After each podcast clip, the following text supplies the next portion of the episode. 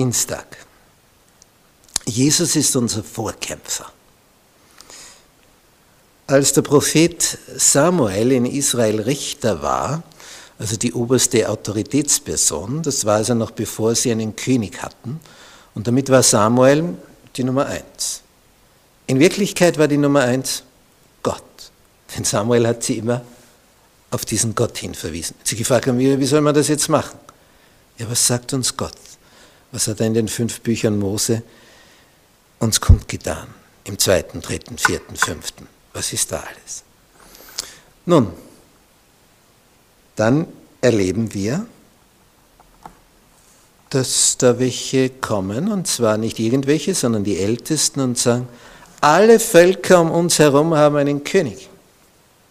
Wir möchten auch einen König haben, in der Hoffnung, dass jemand von denen, die jetzt da am Samuel stehen und sagen, wir möchten einen König haben, sie sind ja die obersten Adeligen, und sie hoffen, dass dann einer von ihnen der neue König werden wird.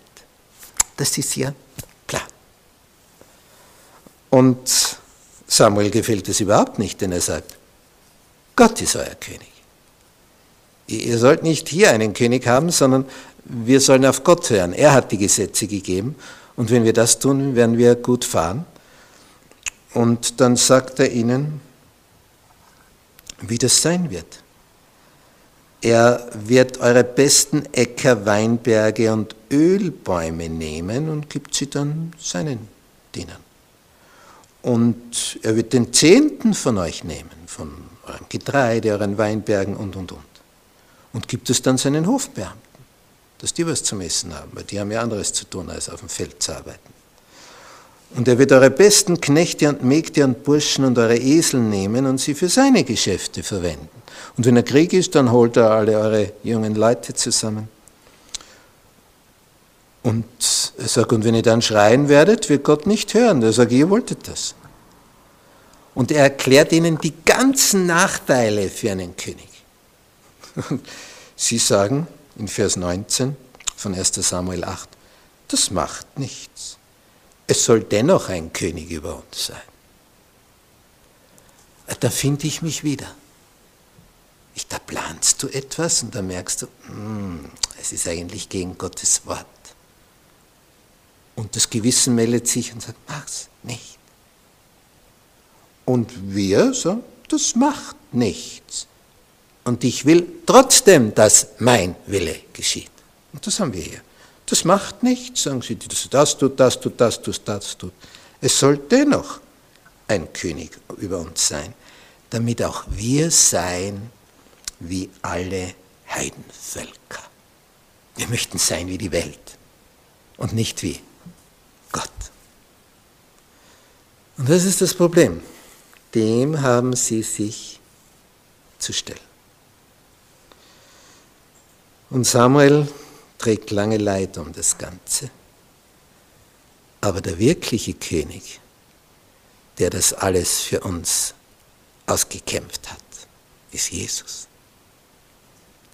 Es kann nie ein irdischer König das vollbringen, was Jesus vollbracht hat. Nie und nimmer. Und ihre Sehnsucht war so groß. Und das ist etwas, wo wir uns jetzt fragen können, wohin geht deine Sehnsucht? Ihre Sehnsucht war ein König, aber ein irdischer. Und dann, dann würde sich alles regeln. Aber hier stellt sich heraus, das ging ordentlich schief. Am Anfang war Saul noch ganz gut unterwegs, aber dann wurde es immer schlimmer. Und dann seine Eifersucht mit David, dann hat er das Ganze riskiert und ging dabei zugrunde. In Hebräerbrief,